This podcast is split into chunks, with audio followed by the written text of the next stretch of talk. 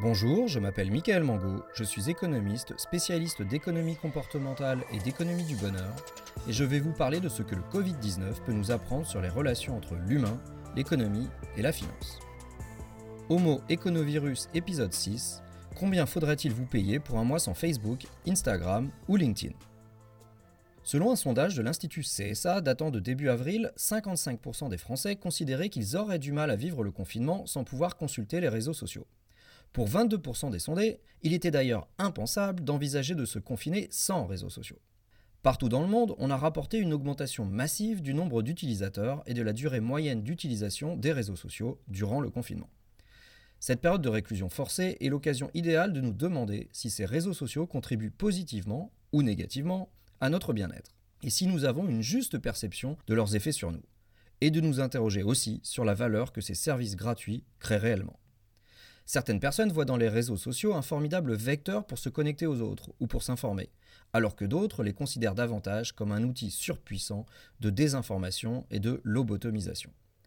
Entre ces deux parties, qui a raison? Devriez-vous entreprendre d'urgence une digital détox ou au contraire arrêter immédiatement l'écoute de ce podcast pour aller poster de nouvelles photos de chatons sur Facebook ou pour ajouter une ligne factice à votre profil LinkedIn?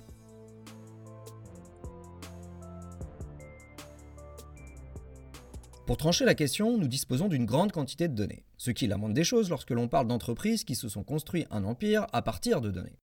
D'où viennent toutes ces données que nous avons à notre disposition? Eh bien, depuis quelques années fleurissent un peu partout dans le monde des expériences menées par des chercheurs dont le principe est à chaque fois le même. Proposer à des individus de désactiver ponctuellement leur compte sur les médias sociaux, contre une somme d'argent, et voir 1. ce qu'ils choisissent, et 2. l'effet que la désactivation a sur eux une fois que celle-ci est effectivement mise en place. Le réseau social le plus utilisé pour ce genre d'expérience est le réseau des réseaux, Facebook, c'est-à-dire le réseau le plus populaire au monde avec ses 2,6 milliards d'utilisateurs. À votre avis, combien d'argent les utilisateurs de Facebook en Europe ou aux États-Unis demandent-ils pour ne pas se connecter au réseau pendant un mois? Dans une période normale, j'entends, hors confinement. En fait, le chiffre varie selon les études, mais la somme médiane est généralement comprise entre 50 et 180 dollars pour un mois alors que Facebook est, je vous le rappelle, gratuit. Que peut-on déduire de ce chiffre? Un businessman sans scrupules pourrait en déduire que Facebook a rendu ses utilisateurs tellement accros qu'il pourrait se permettre maintenant, 16 ans après sa création, de leur faire enfin payer le service qu'il leur rend. Un économiste tirait une conclusion tout autre. Il se dirait que Facebook apporte énormément de valeur à ses utilisateurs. Il n'utiliserait pas le mot valeur, mais plutôt le concept de surplus du consommateur. Le surplus du consommateur, c'est la différence entre le prix effectivement payé et le prix maximum qui aurait pu être payé pour un bien ou un service. Ici, le surplus du consommateur paraît énorme. Disons 100 dollars par mois et par utilisateur en Europe et aux États-Unis, alors que Facebook compte plus de 600 millions d'utilisateurs au total sur ces deux zones. Cela fait donc déjà 60 milliards de surplus par mois, donc 720 milliards par an, rien que pour l'Europe et les États-Unis.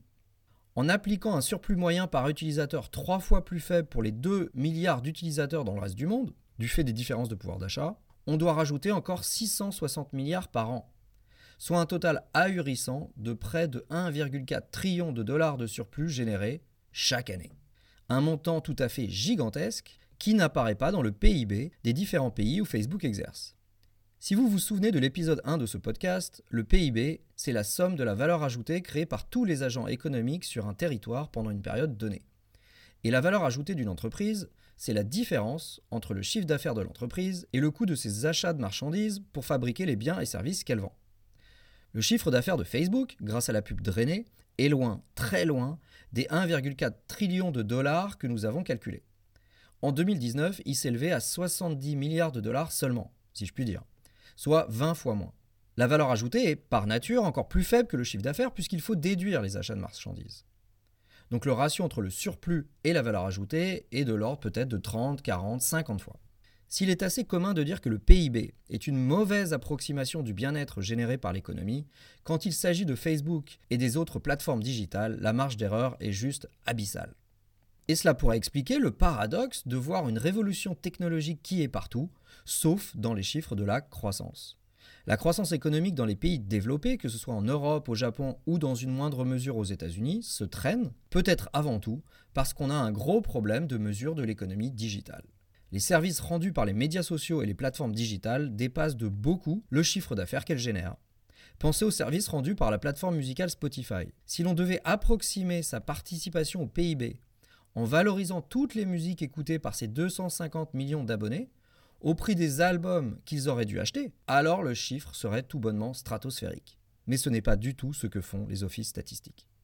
Facebook, pour revenir au seigneur des réseaux, a le bon goût de faire payer les pubs aux annonceurs et génère donc un chiffre d'affaires qui sert de base au calcul de la valeur ajoutée pour le PIB. La sous-estimation de l'effet sur le PIB est encore plus criante pour des services complètement gratuits et sans pub, comme les plateformes collaboratives telles que Wikipédia. Ces services, pourtant bien réels, échappent complètement aux offices statistiques. Comme pour les associations ou les services publics non marchands, leur contribution au PIB sera, au mieux, évaluée à partir de leur budget de fonctionnement, lequel est nécessairement minime lorsque les contributions se font bénévolement.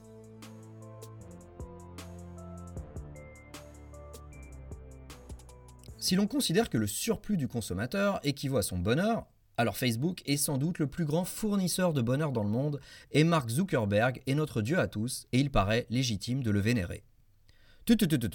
Minute papillon. Avant de vous rendre en pèlerinage dans la Silicon Valley, ayez en tête deux bémols. Deux tout petits bémols.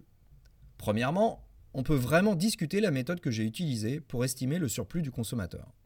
Cette méthode, c'est la méthode dite de la volonté d'accepter on considère que le prix demandé par la personne pour abandonner un service équivaut parfaitement à la valeur que cette personne attribue à ce service compte tenu du bien-être qu'il lui apporte. Si le prix est bien égal à la valeur, alors ce prix minimum demandé devrait aussi être égal au prix maximum que la personne serait prête à payer pour avoir le service, c'est-à-dire sa volonté de payer. Une seule valeur, un seul prix. Or ce n'est pas le cas du tout. En économie comportementale, il est coutume d'observer ce qu'on appelle l'effet de dotation, un écart très important entre la volonté de payer et la volonté d'accepter, c'est-à-dire entre le prix maximal que l'on est prêt à payer pour obtenir un service et le prix minimal que l'on accepterait pour se le voir enlever.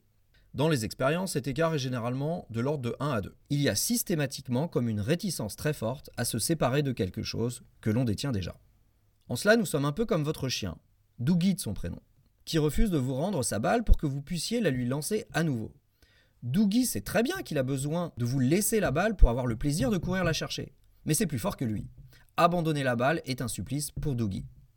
Eh bien, pour les humains, c'est pareil. Une fois que l'on détient quelque chose, on demande un prix très élevé pour s'en séparer. Un prix bien au-delà de l'évaluation que l'on ferait de l'objet ou du service et du prix qu'on serait prêt à payer pour l'obtenir. Qu'en est-il des réseaux sociaux? Combien les utilisateurs de Facebook, et des autres plateformes seraient-ils prêts à payer pour qu'on ne leur enlève pas le droit de les utiliser? Pour Facebook comme pour Twitter, LinkedIn, Instagram et les autres, la volonté de payer est inférieure d'un facteur 20 à la volonté d'accepter. C'est 5 dollars par mois au lieu de 100 dollars par mois. Il y a donc là un super effet de dotation. C'est ce qu'a montré une étude récente menée par Cass Sunstein, le co-auteur du concept de nudge avec le prix Nobel d'économie Richard Taylor. Si l'on utilise ce critère de la volonté de payer plutôt que celui de la volonté d'accepter, on retrouve donc un surplus 20 fois moindre, qui redevient comparable au chiffre d'affaires de Facebook. Sur la base de ce critère, Facebook est donc presque à sa place dans le PIB, et Mark Zuckerberg perd du même coup un peu de sa superbe. La vraie valeur pour les utilisateurs est sans doute à mi-chemin entre ces deux estimations qui comportent chacune un biais la volonté de payer est biaisée à la baisse parce que les utilisateurs trouvent scandaleux qu'on leur demande de payer quelque chose qui était jusque-là gratuit. Et la volonté d'accepter, elle, est biaisée à la hausse parce que les utilisateurs trouveraient inacceptable qu'on leur retire un service auquel ils sont habitués.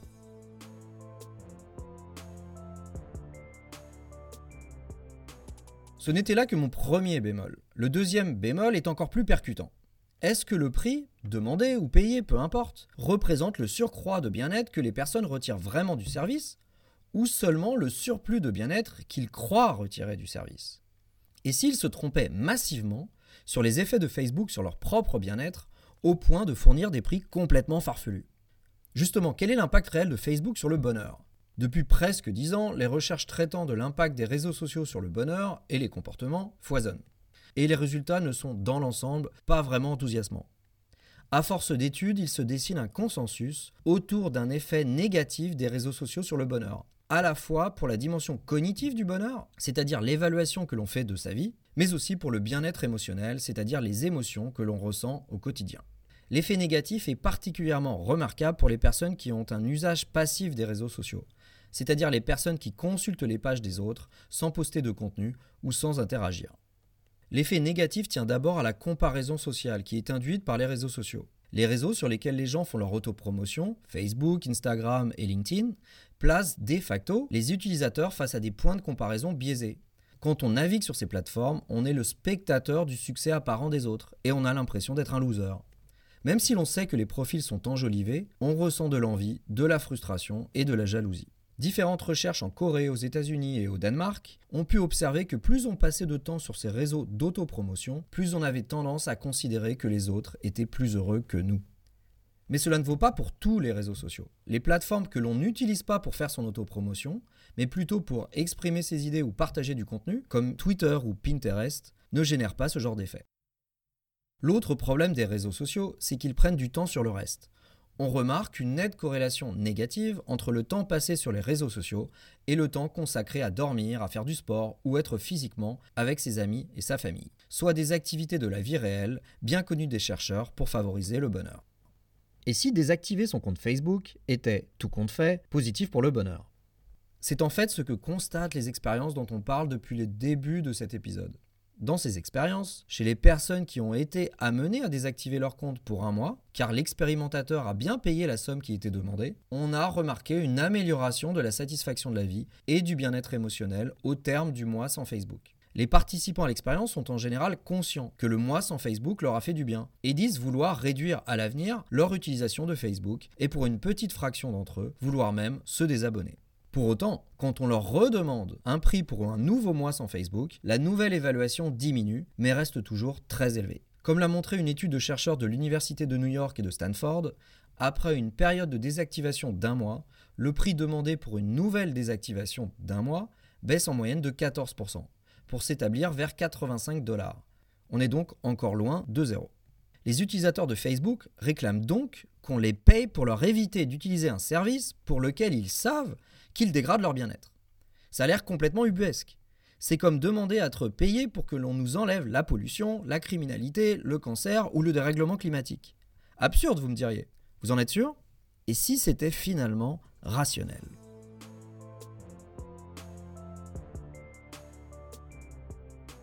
Et s'il n'y avait pas que le bonheur dans la vie? Ce que les personnes valorisent dans le service de Facebook, ce n'est peut-être pas sa contribution au bonheur, mais bien davantage qu'il permet de s'informer et de rester connecté aux autres. Les personnes qui demandent un prix élevé pour désactiver leur compte préfèrent peut-être être informées et connectées qu'avoir du temps pour bien dormir et faire du sport, même si cela les rend moins heureux. Et puis ils valorisent peut-être aussi la liberté, la liberté de pouvoir se connecter et se déconnecter au service quand ils le veulent le prix qu'ils demandent peut être vu comme une contrepartie à la privation de liberté qui est envisagée. À moins, et ce sera là la dernière hypothèse, à moins que certains d'entre eux aient juste développé une addiction à Facebook. Ils ont conscience que Facebook leur fait du mal, mais ne peuvent s'empêcher d'y recourir, à la manière d'un cocaïnomane. Des psychiatres alertent depuis plusieurs années déjà sur une recrudescence de cas d'addiction à Facebook ou aux réseaux sociaux, reconnaissables à partir de symptômes bien définis. L'addiction aux réseaux sociaux est caractérisée par un usage exagéré, supérieur aux intentions initiales et qui prend le pas sur d'autres activités. Un usage qui n'est pas plaisant en soi, mais qui relève d'une obligation intérieure. Un usage quasi mécanique, avec par exemple une tendance à se connecter dès le réveil avant toute autre activité. L'observation de signes de manque lorsque l'on ne peut accéder au service. Des essais manqués pour se sevrer et aussi des conséquences négatives sur la vie sociale. Coût pour le lien social et l'information, valorisation de la liberté ou simple addiction, il y a donc plusieurs façons de lire ces résultats.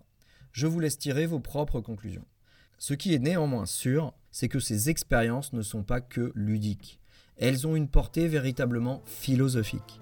Elles interrogent ce que nous valorisons dans la vie et elles suggèrent que l'on ne fait pas nécessairement ce qui maximise notre bonheur, volontairement ou involontairement.